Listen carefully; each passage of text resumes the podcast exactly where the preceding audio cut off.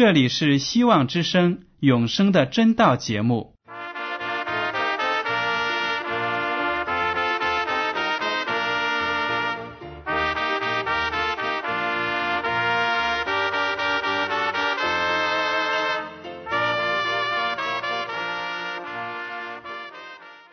亲爱的听众朋友们，你们好，我是艾德，很高兴今天能和你们在永生的真道这个栏目中见面。耶稣说：“听上帝的话语，并且遵守的人是最有福气的。”所以，艾德现在能够通过电波和你们分享上帝的教导，感到十分快乐。我也希望众位弟兄姐妹。还有那些正在寻求真道的朋友们，也能够珍惜这段时光。大家不妨在手边准备好纸和笔，将今天讲到的要点和经文章节做些记录，以便过后自己再亲自查考圣经。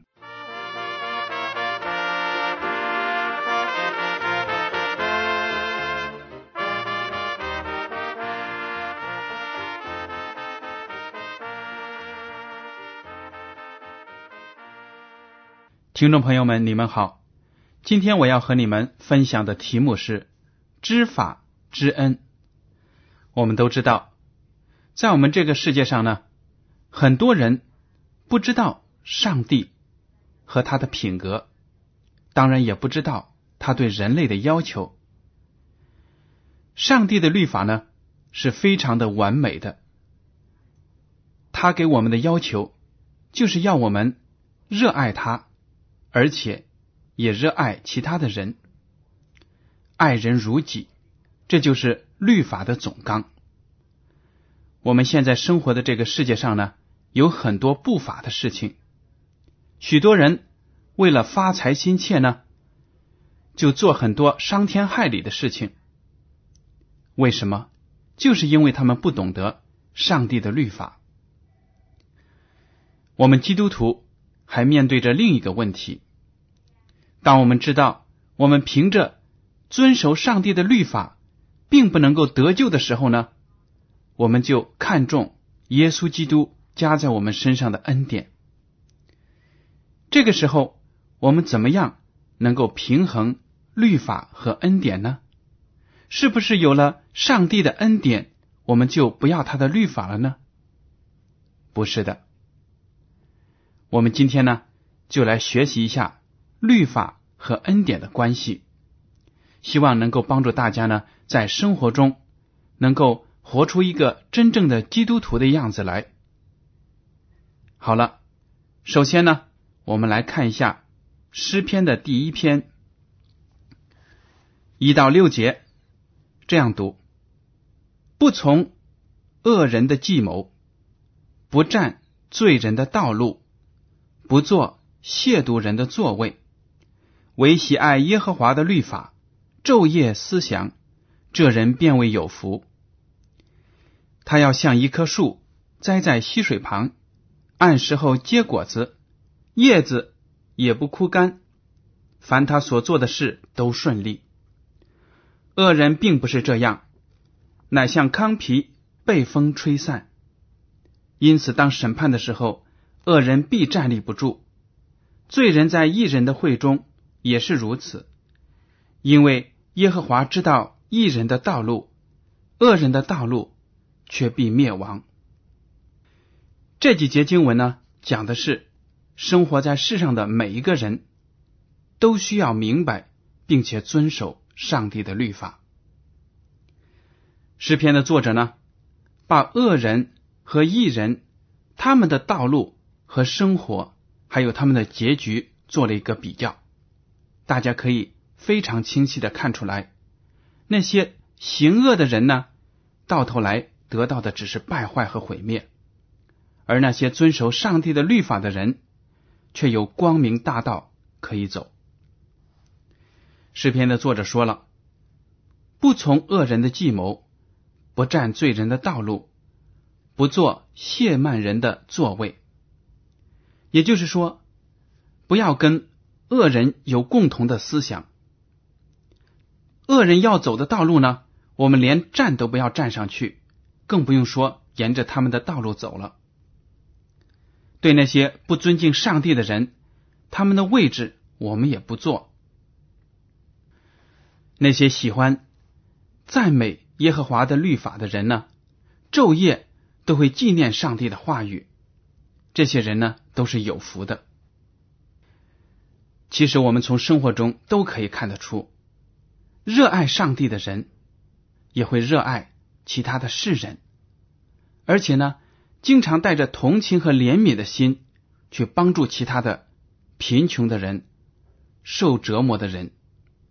当那些人在生活中有困苦、没有解决的答案的时候呢，基督徒就会乐意上去帮忙，把上帝的律法。上帝的福音告诉他，很多人呢在生活中抽烟喝酒，或者赌博，或者小偷小摸，各种各样的罪行还有恶习呢，充满了他的生活。在这样的生活当中呢，所得到的没有健康，没有喜乐。但是如果你顺从了耶和华上帝的律法，珍惜自己的身体。珍惜自己的生命，那么你的生活呢就会变得非常的有光泽。接下来呢，我们再看一下诗篇的第十九篇七到十四节。大卫王，也就是这个诗篇的作者，他评论上帝的律法有非常好的比喻。我们来读一下诗篇第十九篇第七节开始。耶和华的律法全备，能苏醒人心；耶和华的法度确定，能使愚人有智慧；耶和华的训词正直，能快活人的心；耶和华的命令清洁，能明亮人的眼目；耶和华的道理洁净，存到永远；耶和华的典章真实，全然公义，都比金子可羡慕。且比极多的精金可羡慕，比蜜甘甜，且比蜂房下滴的蜜甘甜。况且你的仆人因此受警戒，熟着这些，便有大赏。谁能知道自己的错失呢？愿你赦免我隐而未现的过错。求你拦阻仆人不犯任意妄为的罪，不容这罪辖制我，我便完全免犯大罪。耶和华我的磐石，我的救主啊，愿我口中的言语、心里的意念，在你面前蒙悦纳。大卫在这里写到了耶和华上帝的律法是那么的完美，读在口中呢是那么的甘甜，而且给他的生活有很好的指导作用，告诉他什么是错的事情不能做，什么是正确的。应该去行。大卫还写到了，只有知道了耶和华上帝的律法，才能够知道自己在办事情的时候、说话的时候是不是得罪了上帝。他就求上帝呢帮助他，不要去做那些故意凭着自己的欲望去做的罪行，明明知道是错的事情还要去做。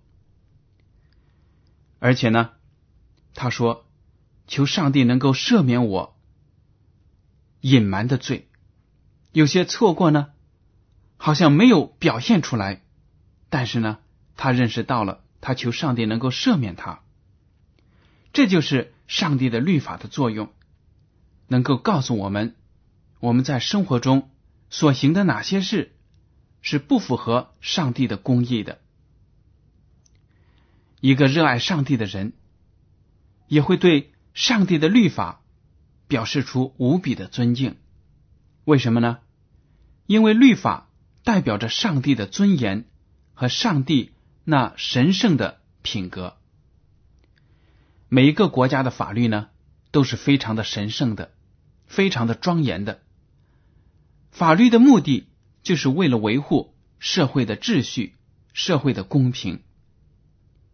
如果没有法律，每一个人都是按照自己的私心杂念、随心所欲的形式，那么这个世界呢就乱成了一团。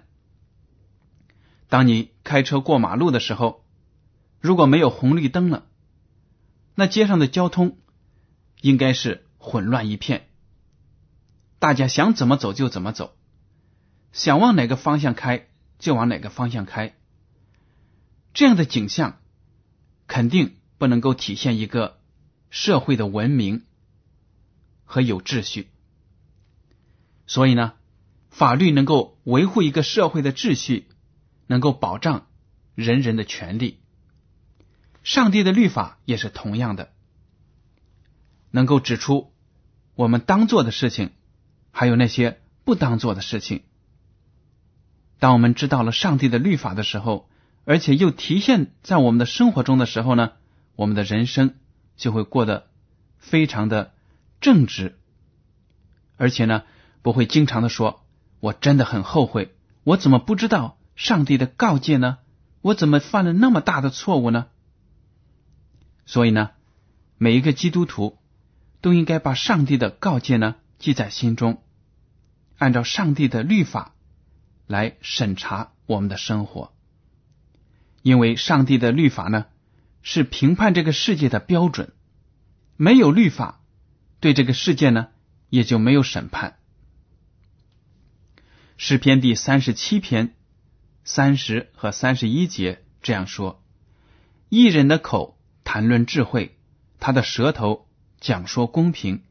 上帝的律法在他心里，他的脚总不滑跌。”这就是律法对人生的指导作用。正直的人，信靠上帝的人，他口里说出的话都有智慧，他不会胡说八道，不会去欺诈别人。为什么呢？因为他知道上帝对他的要求，对他的生活的高标准的要求。如果上帝的律法能够时时在他的心里提醒他，他的脚步呢也就不会滑跌。在诗篇的第一百一十九篇呢，有最多的话语和经文来赞美耶和华上帝的律法。我们今天呢只读两节。一百一十九篇十八节，求你开我的眼睛，使我看出你律法中的奇妙。诗篇的作者说了，在上帝的律法当中呢，还有很多奇妙的事情，能够体现得出上帝对人的爱，让我们能从上帝的律法中呢，学会怎么样去公平的对待别人。第一百七十四节说：“耶和华啊，我切慕你的救恩，你的律法也是我所喜爱的。”这个人他非常渴慕上帝的拯救，所以他也喜欢上帝的律法。但是呢，我们不能不说，上帝的律法它的主要作用是指出我们身上的污点，我们犯的罪。指出我们的过错之后呢，他就会把我们领向耶稣基督，上帝所设立的救主。因为我们每一个人都犯了罪，每一个人呢都不能够按照自己的能力去满足律法的要求。罗马书第三章二十三节这样说：“因为世人都犯了罪，亏缺了上帝的荣耀。”世人都犯了罪，也包括你，也包括我。我们都亏缺了上帝对我们的爱。当我们犯罪了之后呢，等待着我们的就是罪的刑罚，也就是死亡。从古到今，不管是中国人还是其他什么国家的人，每个人到头来总有一死。为什么呢？因为大家是罪人，在这个世界上呢，我们有罪，而罪的惩罚就是死亡，谁也逃脱不了。但是呢，上帝设立了一个救主来拯救我们，让我们虽然在这个世界上死了，将来还有一天我们会享受天国里的永生，和上帝永远在一起，永永远远的生活在一起。上帝的律法是纯全的、完美的，对我们的生活有指导作用。但是，我们每一个人都是软弱的，都不能够达到上帝的要求。律法要求我们在思想上都尊敬上帝，不能有任何的私心杂念，不能有任何的坏的念头。但是，因为撒旦。魔鬼的诱惑，我们呢没有办法控制我们的大脑。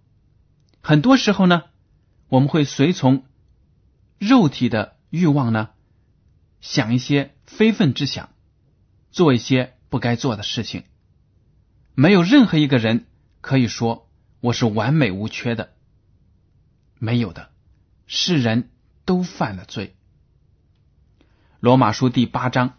一到四节这样说：如今那些在基督耶稣里的就不定罪了，因为赐生命圣灵的律在基督耶稣里释放了我，使我脱离罪和死的律了。律法既因肉体软弱有所不能行的，上帝就差遣自己的儿子成为最深的形状，做了赎罪祭，在肉体中定了罪案，是律法的义。成就在我们这不随从肉体，只随从圣灵的人身上。如果您读原文的圣经，或者读英文版的圣经的时候呢，这里就讲的非常的清楚。也就是说，我们的肉体根本没有能力去遵行上帝的律法所要求的每一条。我们的肉体是软弱的。律法虽然是正直的、完全的、完美的，但是它没有力量帮助我们去爱上帝，没有力量让我们去完完全全的符合律法的要求。律法呢，只是用来指明你和我身上的罪，告诉我们呢，我们需要一个救主，这就是律法的作用。因为我们的罪，耶稣基督来到这个世界上，在十字架上为我们献出了自己的生命。他在这个世界上和我们人一模一样，过着同样的生活，有一样的经历，经受着撒旦魔鬼的诱惑。但是唯一不同的是，耶稣基督从来都没有犯罪，因为撒旦魔鬼的伎俩在他里面呢。根本就不起作用，所以耶稣基督是我们无罪的救主，他有资格成为我们的救主，替我们成就律法的要求。如果我们接受了耶稣基督为我们的救主，那么我们就不会被上帝的律法判为有罪，要处以死刑了。只要我们信了主，等待着我们的。将来就是天国的永生，这就是福音。我们的肉体不能够成全上帝的律法，但是因为上帝的律法是完美的、圣洁的、不可更改的，所以上帝说：“好吧，我替你们死。”耶稣基督作为上帝的独生子，和上帝是同等的，但是他放弃了天国的。荣耀和宝座来到这个苦难的世界上，替我们死了。如果上帝的律法可以随随便便的被更改，那么耶稣基督就不必来到这个世界上为我们罪人而死。如果上帝的律法可以更改，上帝说你们可以杀人了，可以偷窃了，可以说谎了，那么。这个世界上将会是一片的混乱，但是上帝的品格自始至终都是一样的，圣洁的、完美的，代表他品格的律法也同样是不可以更改的。从这一点呢，我们都可以看得出，耶稣基督真的是爱我们罪人，所以才为我们在十字架上献出自己的生命。我们得救的基督徒，从此就生活在主的恩典之下了。罗马书第六章十四和十五节这样说：“罪必不能做你们的主，因你们不在律法之下，乃在恩典之下。”这却怎样呢？我们在恩典之下，不在律法之下，就可以犯罪吗？断乎不可。当我们在主的恩典之下生活的时候，我们不再遭受律法的审判，因为有我们的救主为我们的罪献上了挽回祭，所以呢，律法就不要求我们永远的灭亡。我们将来能够得到的是天国的永生，但是在现在的很多基督教会里呢，很多传道人都只强调上帝的恩典、主的恩典，说只要是有了主的恩典，信了主，你不管做什么都不再受到上帝的谴责。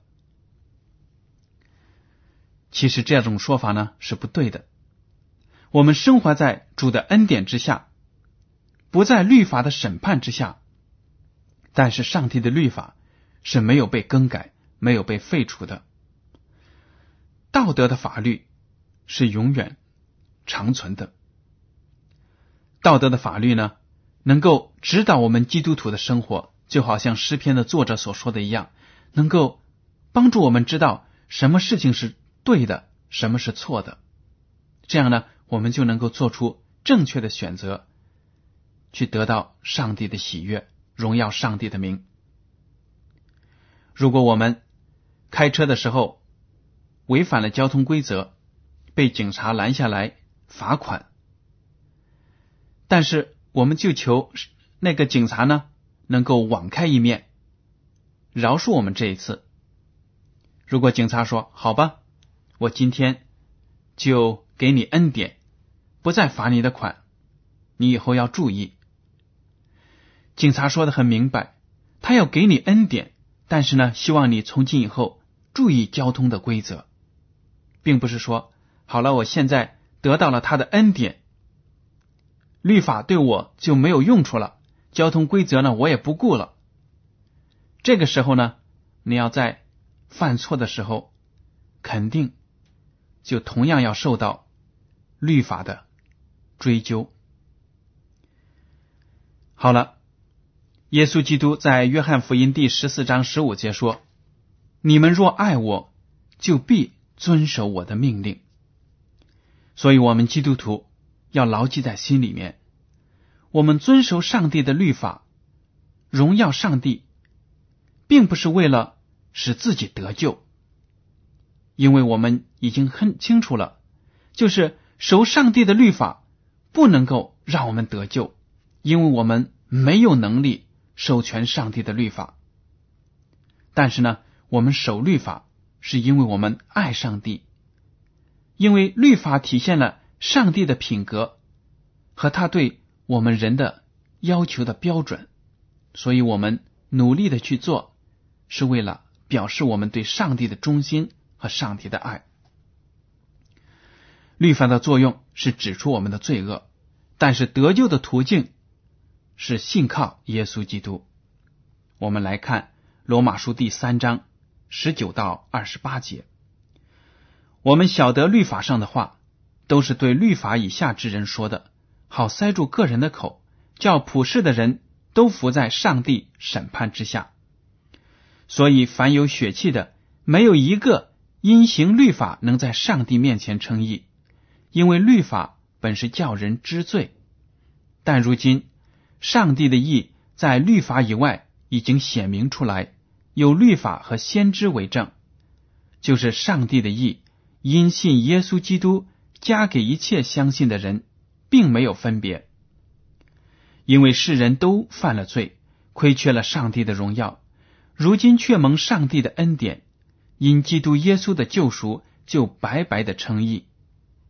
上帝设立耶稣做挽回祭，是凭着耶稣的血，借着人的信，要显明上帝的意，因为他用忍耐的心宽容人先时所犯的罪，好在今时显明他的义，使人知道他自己为义，也称信耶稣的人为义。即使这样，哪里能夸口呢？没有可夸的了。用合法没有的呢？是用立功之法吗？不是，乃用信主之法。所以我们看定了，人称义是因着信，不在乎遵行律法。这些经文呢，讲的非常的清楚。上帝的律法是普天下都适用的，这个道德的标准是统一的，不管你生活在哪一个角落，不管你生活在什么样的文明当中，上帝的律法都对你有约束力。都能告诉我们每一个人都需要耶稣基督作为我们的救主。我们只要信靠了耶稣基督，接受了他为我们在十字架上所做出的牺牲呢，我们的罪就能得到赦免。因为上帝的意就通过耶稣基督的牺牲体现在我们的身上了。我们实在没有什么可夸口的，因为我们每个人。都亏缺了上帝的荣耀，不可以说我没有偷过人东西，我没有杀过人，所以呢，我是好人，好人肯定能进天堂。不对的，好人的标准和圣经的标准呢是不一样的。地上的人觉得你没有犯过国家的法律就是好人，没有坑蒙拐骗就是好人，不是的。在圣经当中呢，一个艺人是因为他信靠上帝，信靠耶稣基督为他的罪所做出的牺牲。所以，听众朋友们，如果您今天还没有来到主的面前，那么我就邀请您真诚的来到上帝的面前，承认自己的罪，接受耶稣做你个人的救主，你就会有永生。好了。今天的永生的真道节目呢，到此就结束了。您如果对今天的讲题有什么想法，可以写信给我。我的通讯地址是香港九龙中央邮政总局信箱七零九八二号，请署名给艾德。如果您还没有属于自己的圣经，可以写信告诉我们，我们会满足您的要求。